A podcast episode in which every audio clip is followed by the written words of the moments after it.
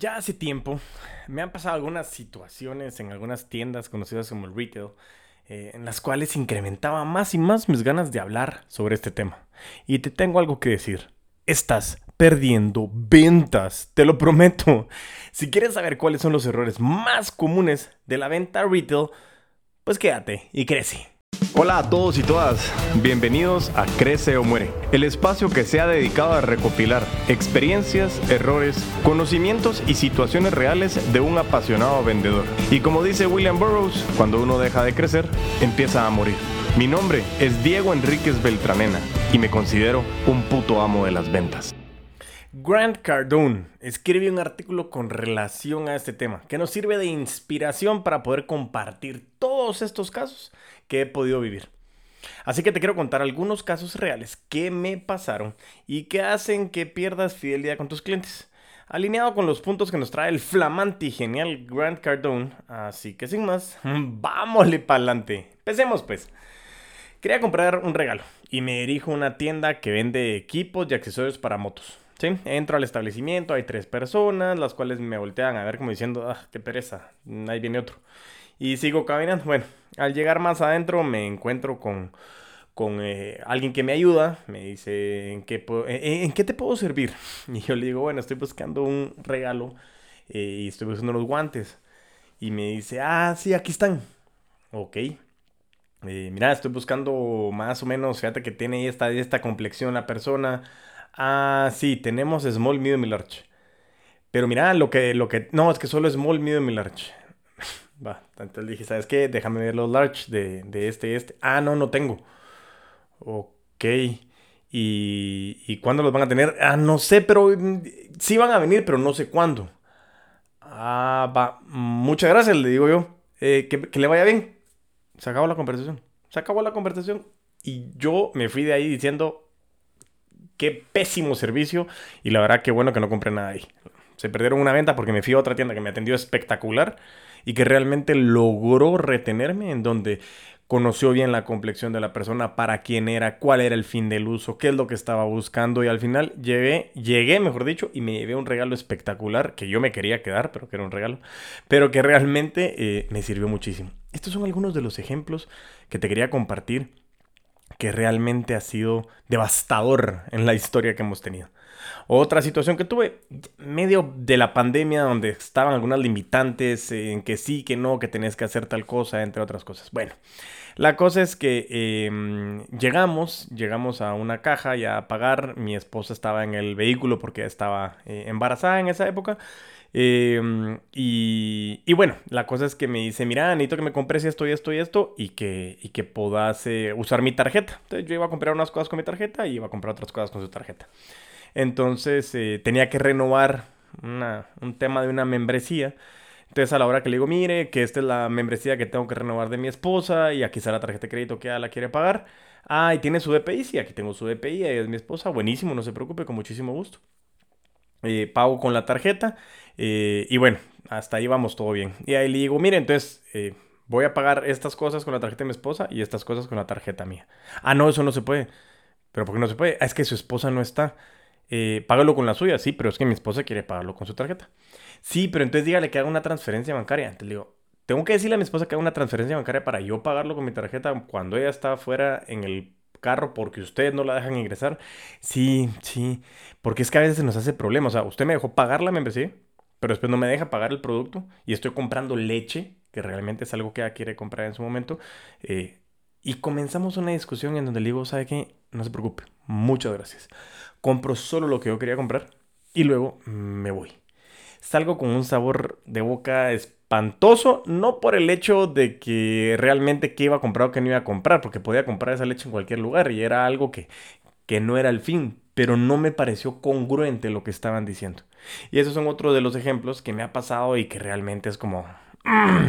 duele escucharlo. Pero bueno, siguiendo con estos ejemplos, yo lo que te quiero traer es un episodio eh, que quiero hacerte saber que los, retails, eh, los retailers, mejor dicho, enfrentan una alta competencia para obtener clientes que no están dispuestos a tolerar un mal servicio o estrategias deficientes de marketing. Pero lo más complejo es que nos hemos acostumbrado al mal servicio, al mal servicio en muchos lugares y que nos da pena exigir mejor trato. ¿sí? Y por eso nos da pena decir que somos clientes exigentes o, como, o que somos clientes difíciles, a lo cual yo te digo, que si quieres ser bien tratado y ser un cliente difícil, siempre con respeto, por supuesto, y mucha empatía, puedes hacerlo. Porque si no, muchos lugares jamás se van a dar cuenta de que tienen grandes deficiencias en sus servicios y sencillamente hacemos que la rueda del crecimiento pare y es nuestra responsabilidad como vendedores y compradores de hacer que todo siga en movimiento. Pero ojo, también son muchos otros los buenos retailers los que buscan formas de ir más allá de las expectativas de los consumidores para poder ofrecer una experiencia excepcional que genere lealtad y referidos. Sí, sí, escuchaste muy bien, muy bien, sí, escuchaste muy bien, felicidades. Sí, referidos. Referidos porque si un cliente entra, sale contento, además de todo superaste las expectativas, va a salir a gritarle al mundo que se sintió muy bien contigo. Y eso es comenzar a referir tu negocio. A finales del año pasado, 2020, bueno, lógicamente el último trimestre del año es una de las épocas más fuertes para las ventas de, muchas, eh, de muchos retail stores o de las tiendas retail eh, de las cuales estamos hablando. Y creo que es un excelente momento para que podamos analizar y aprender sobre qué fue lo que sucedió y podamos em, aprender, mm, vuelvo a repetir, situaciones como los errores que comenté anteriormente o las situaciones que me pasaron a mí como comprador para que podamos aplicarlas. Y ojo, estamos hablando de retail porque es algo bastante común, sin embargo esto puede ser aplicado a muchísimos otros negocios. Así que, sin más, empecemos con estos grandísimos puntos eh, de los errores más comunes que suelen pasar en los retail stores o en las tiendas retail y que te invito a que los dejes de cometer. Así que empecemos. Punto número uno. El principal error es creer que alguien, abro comillas, solo está viendo, cierro comillas. Como lo hablamos anteriormente, eso lo habíamos hablado en otro episodio, de que eso de solo estoy viendo es una objeción reflejo. Y no tenemos que creer que eso es realmente una realidad. Porque un consumidor puede solo estar viendo en sus tablets, en las smartphones, eh, en las computadoras y aún así de todos modos te aseguro que lo está viendo y algo le hace falta nada más para dar clic y comprar. Pero bueno, este es otro tema que hablaremos más adelante. Pero yo creo que te deshagas de esa idea y responde con certeza de que más del 90% de las personas que entran a tu local van a empezar viendo. Pero comencemos a preguntarnos, ¿por qué vinieron a visitarte hoy? Tienes que mostrarle qué es lo que tienes de especial, qué hay de novedad, ofertas, opciones, pero sobre todo pregunta, escucha y lea a las personas. Porque no quiero que les muestres todos los especiales y las ofertas como si estuviéramos ofreciendo algún extra financiamiento que sucede mucho en Latinoamérica. Que ojo, no digo que el producto sea malo en lo más mínimo. Lo que digo es que muchas veces comienza con un script en donde ni siquiera pueden parar para respirar y están diciendo que... Y ni siquiera se dan cuenta de qué es lo que están haciendo. Por eso te digo, muéstrales, pero pregunta, escucha y aprende a leer a las personas. ¿Qué es lo que está solo viendo? ¿Es un accesorio especial? ¿Quiere consentirse? ¿Es un regalo? Tienes frente a ti una gran oportunidad y debes de ir a buscarla. Pero sobre todo tienes que entrenar a tu gente para que vaya a buscarla. No dejes que un solo estoy viendo te aleje y te deje en la esquina sonriendo cuando el prospecto se nos fue porque nadie lo atendió. Y eso es lo que te digo. Hace algún tiempo compartí un video con relación a que los clientes no siempre tienen la razón. Y es muy importante saber que cuando no existe una conexión con la conciencia, yo puedo entrar, no quiero que me molesten, me voy y al final puedo creer de que la responsabilidad y culpa de que yo no compré es que no tuve un buen servicio. Eso puede o no ser cierto, pero al final lo que estamos buscando es generar esa fábrica de momentos que permitan a nuestros prospectos vivir un momento espectacular. Así que el error número uno es no creer de que alguien solo está viendo. Punto número dos. Ignorar a un cliente. Error garrafal vienen para comprarte. No hagas que tienen que ir a cazar a un vendedor. ¿Dónde habrá un vendedor? Y muchas veces estás ahí, ya quieres comprar algo y comienzas a voltear porque quieres saber si está en tu talla. No encuentras a nadie. Esos microsegundos en donde dices, ah, sabes qué, no, me voy, perdiste la venta. Es mejor llenar a un cliente con ofertas que ignorarlo. Y ojo, llenarlo no estoy diciendo, y reitero el ejemplo del extrafinanciamiento, no es que lo digamos eh, sin parar como un script en donde no podamos respirar, pero que mejor tenga varias opciones. Pero aún mejor es pregunta. Pregunta qué está buscando, porque así lo más ideal es que le vas a ofrecer realmente algo adecuado a sus necesidades. Parece algo bastante básico, pero ¿cuántas veces has visto a varios vendedores estar eh, atrás de la caja registradora, están charlando, están viendo un meme, un video y solo generando charla porque están en su descanso y que sin nadie que atienda a los clientes? Esto debe ser totalmente impensable en tu local. No permitas que quien entre a tu local se sienta perdido, flotando sin que nadie lo atienda, lo escuche y saber más sobre esa persona. Yo quiero que compre, que regrese y que me mande a más gente. Por favor, te lo pido. No lo dejes ir. Error. Número 3. Debes de vender agresivamente. El error es vender pasivamente. En estos tiempos altamente competitivos, es esencial que establezcas metas mayores de ventas. Vender más allá de lo esperado requiere realmente un compromiso para vender agresivamente a cada cliente y sacar el máximo provecho de cada oportunidad. Empieza con un equipo que tenga la capacidad de cumplir esos objetivos. Después, darle las herramientas para que lo hagan. Y esto de verdad créeme que es una situación muy común. A veces, entre comillas, ahorramos en nuestros dependientes porque solo tienen que, entre comillas, atender. Y los dueños, entre comillas, estamos realmente en el negocio. No seas atarantado, por favor. Los que están frente a tus clientes tienen que estar súper, súper, mega, ultra entrenados porque realmente tienen que tener muchas herramientas, un empoderamiento de toma de decisión, tienen que tener conocimiento de lo que venden, quién es la persona ideal que compraría en cada sección, que conozcan tu negocio, porque son parte vital de tu negocio. No seas egocéntrico o egocéntrica y comparte el conocimiento. Eso hará que tus ventas de verdad sean mucho, muchísimo más agresivas y que superes esas metas constantemente. Así que este error es vender pasivamente y la mejor manera de solucionarlo es vender agresivamente. Comparte el conocimiento. Error número 4. Hacer esperar a un cliente. Cuando los clientes esperan, se agitan, se cansan, se sienten inseguros, empieza la frustración y se van. Ningún cliente debe de esperar por nada. Si tu sistema de pagos no es eficiente, pones toda la venta en riesgo. Asegúrate que tu proceso de ventas es rápido, amigable y fácil. Y lógico, para eso tienes que analizar cómo está tu proceso, que muchas veces nadie, nadie, nadie, nadie analiza siquiera si tienen procesos. Porque no seas el clásico que como es la temporada alta, todos saben que tienes que esperar. No, no, no, no y no. ¿Te imaginas a un cliente que entra en tu local? Ve a mucha gente, aún así lo atienden, llega a pagar, sale rápido, contento con su compra completa y que lo asesoraron idealmente. Eso, créeme, que hace que ese cliente regrese o envíe más clientes o los dos.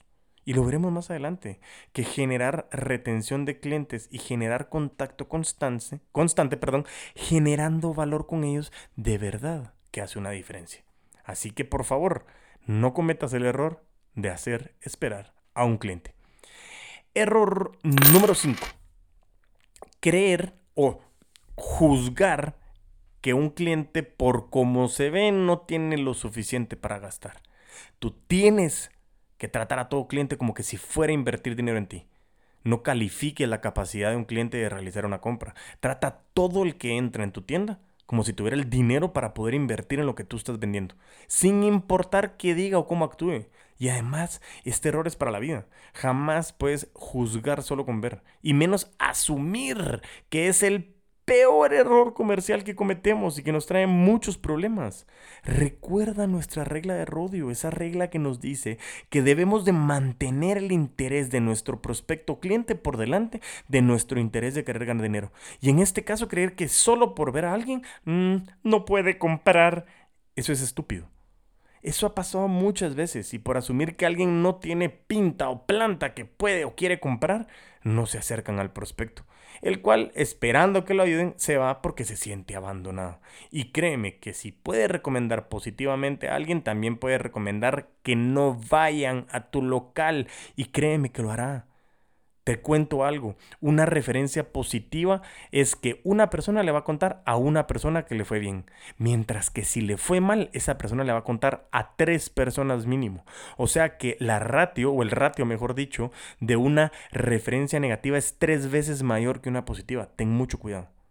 Asimismo, aún y así te diga que solo está viendo, que quiere regresar después, haz preguntas y escucha porque vas a conocer a muchas personas y sobre todo vas a conocer sus necesidades y que posiblemente tú como vendedor profesional, como un verdadero puto amo de las ventas, parte de la familia virtual de Crece o Muere, tienes lo necesario para satisfacer las necesidades de ese cliente. Error número 6. No saludar a los clientes. Tú tienes que saludar a todos los clientes en la entrada y es algo tonto, pero una vez entré a un retailer que era reconocido y me tomó alrededor de 17 minutos antes de que alguien me saludara. Elige una persona que haga sentir bienvenidos a todos los clientes y los dirija a lo que están buscando. E, es como cuando uno habla de un host o una hostess, es gracias por venir, ¿en qué puedo ayudarte? ¿Qué estás buscando? Y me ha tocado algunos prospectos y clientes que me mencionan que no les gusta que los moleste, ya que están acostumbrados a esos vendedores mediocres que no saludan, que se les ve la cara de que dice a gritos que perece este cliente, pero bueno, a ver qué pasa, ¿va? Este, ahorita me tocaba mi almuerzo, pero bueno, voy a, voy, a, voy a atenderlo. Y eso es algo que te recuerdo, como hemos hablado, el 93% de nuestra comunicación no tiene nada que ver con las palabras que salen de tu boca sino con el lenguaje no verbal y la inflexión de las palabras que usas, pero en sí no las palabras que dices. Y por eso muchos clientes prefieren entrar sin que los miren y que puedan llegar a la caja si es que quieren llevarse algo, pero que nadie los moleste. En fin, la verdad, te quiero decir, si entrenas bien a tu gente, si les inculcas una educación muy sincera, que se acerquen con un sincero interés de ayudar a tus clientes, créeme que harás que tus ventas se incrementen, porque más, más, más, más, por más que alguien entró a perder el tiempo por un excelente servicio, puedes generar ventas. Eso te lo aseguro. Error número 7. Que la dirección nunca se involucre con los clientes. La regla es que la dirección siempre debe involucrarse con cada cliente. Una forma de incrementar tanto la lealtad como la experiencia del cliente es asegurándote de que el manager o el gerente o como le quieras llamar se involucre con cada cliente. Esto separa tu negocio de la competencia y añades mucho valor. En este caso, a veces es muy complejo porque yo sé que existe un concepto bilateral, que un gerente o un manager solo atiende a los casos especiales, le hace a los VIP o los complejos porque ya se le salió de las manos, lo cual hace un estándar que un cliente atendido por un manager o por un gerente se siente importante. ¿Crees que eso puede generar un diferenciador en tu mercado?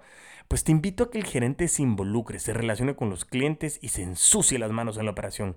No siendo un cuello de botella, sino ayudando a que el proceso sea especial y fluido. No queremos gerentes que estén en el back office frente a la computadora y solo preparando reportes. Eso es una pérdida de tiempo y de talento. Necesitamos vendedores, gerentes, managers en el piso de ventas, caminando, gastando suela, generando relaciones, escuchando a sus vendedores y vendedoras. Entiendo o entendiendo, mejor dicho, qué busca el cliente. Y eso hará que tú como negocio seas disruptivo y que los clientes lleguen no solo por la calidad de tu producto o servicio, sino por la calidad del servicio al cliente que tú puedes brindar. ¿Y en qué se va a traducir eso? En ventas. Así que haz que tus gerentes, la dirección de tus locales se involucre con los clientes. Error número 8. Debes ofrecer siempre, siempre, siempre la mejor solución. El error en este caso es ofrecer lo que se te pone enfrente porque o estás aburrido o estás desesperado. Las personas compran cosas para solucionar problemas, eso ya lo sabemos. Los vendedores deben de hacer las preguntas correctas, escuchar al cliente y saber qué tienen en inventario para brindar la mejor solución. En este caso, sabes perfectamente a qué me refiero.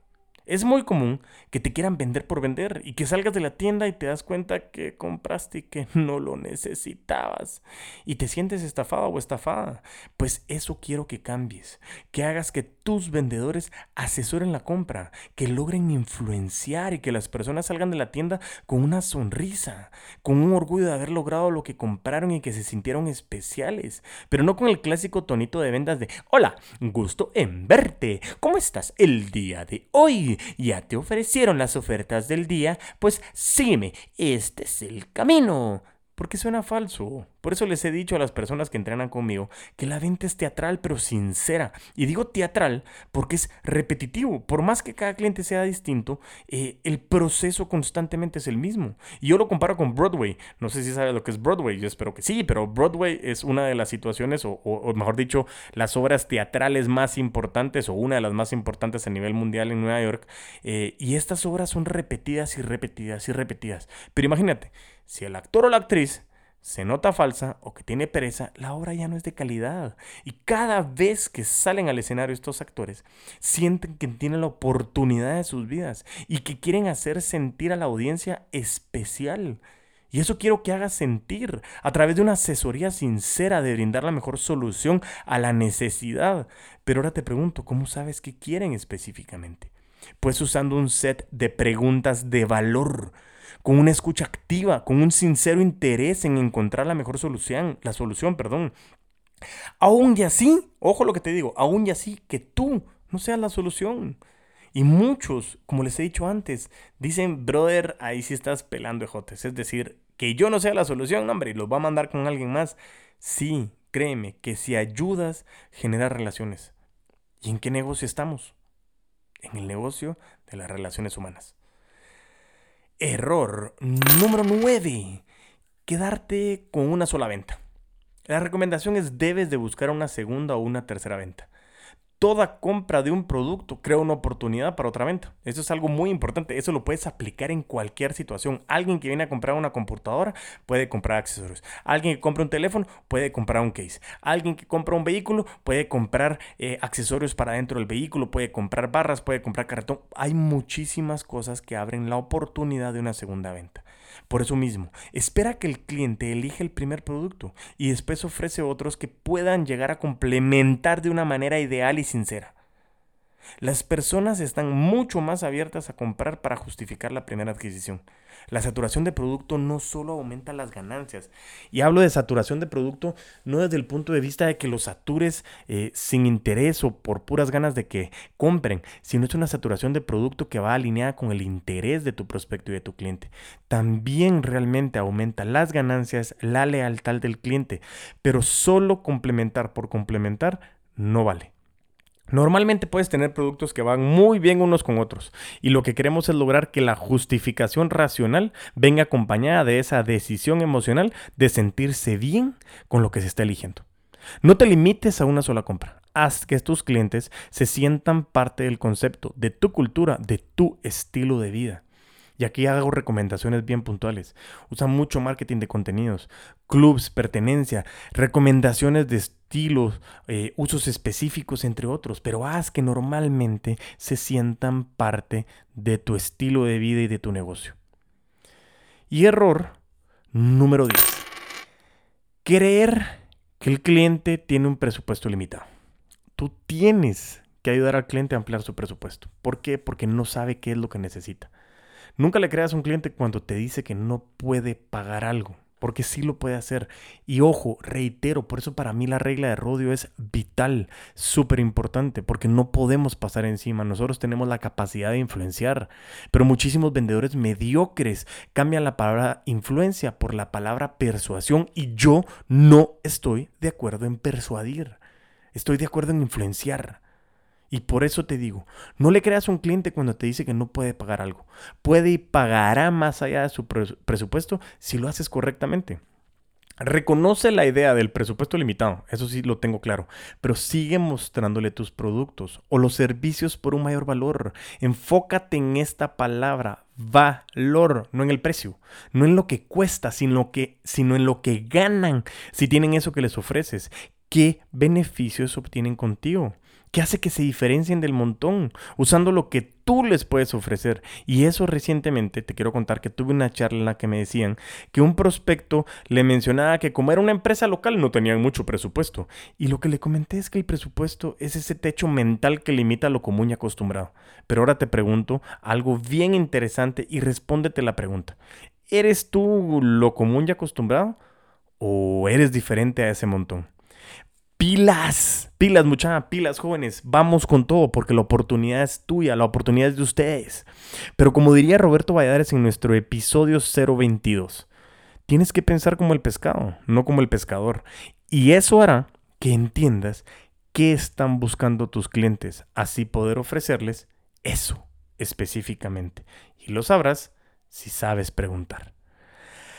Así que recapitulamos los puntos que acabamos de ver y fueron los siguientes. Error número uno, creer que alguien solo está viendo. Error número dos, ignorar a un cliente. Error número tres, vender pasivamente. Error número cuatro, hacer esperar a un cliente. Error número cinco, tratar a un cliente como que no tuviera el dinero para gastar. Error número seis, no saludar a los clientes. Error número siete, que la dirección no se involucre con los clientes. Número 8. No ofrecer la mejor solución. Error número 9. Quedarte en solo una venta. Error número 10. Creer que el presupuesto es limitado. Muchísimas gracias por este gran episodio. Si tienes dudas o comentarios, por favor, escríbenos, comunícate con nosotros. No te olvides de seguirnos en nuestras redes. Crece o muere, entre paréntesis, eres el puto amo de las ventas en YouTube, LinkedIn y Facebook. En mis redes personales, que es Instagram, TikTok y Twitter, como puto amo de las ventas. Y bueno, mientras tanto nos volvemos a escuchar a vender con todos los poderes.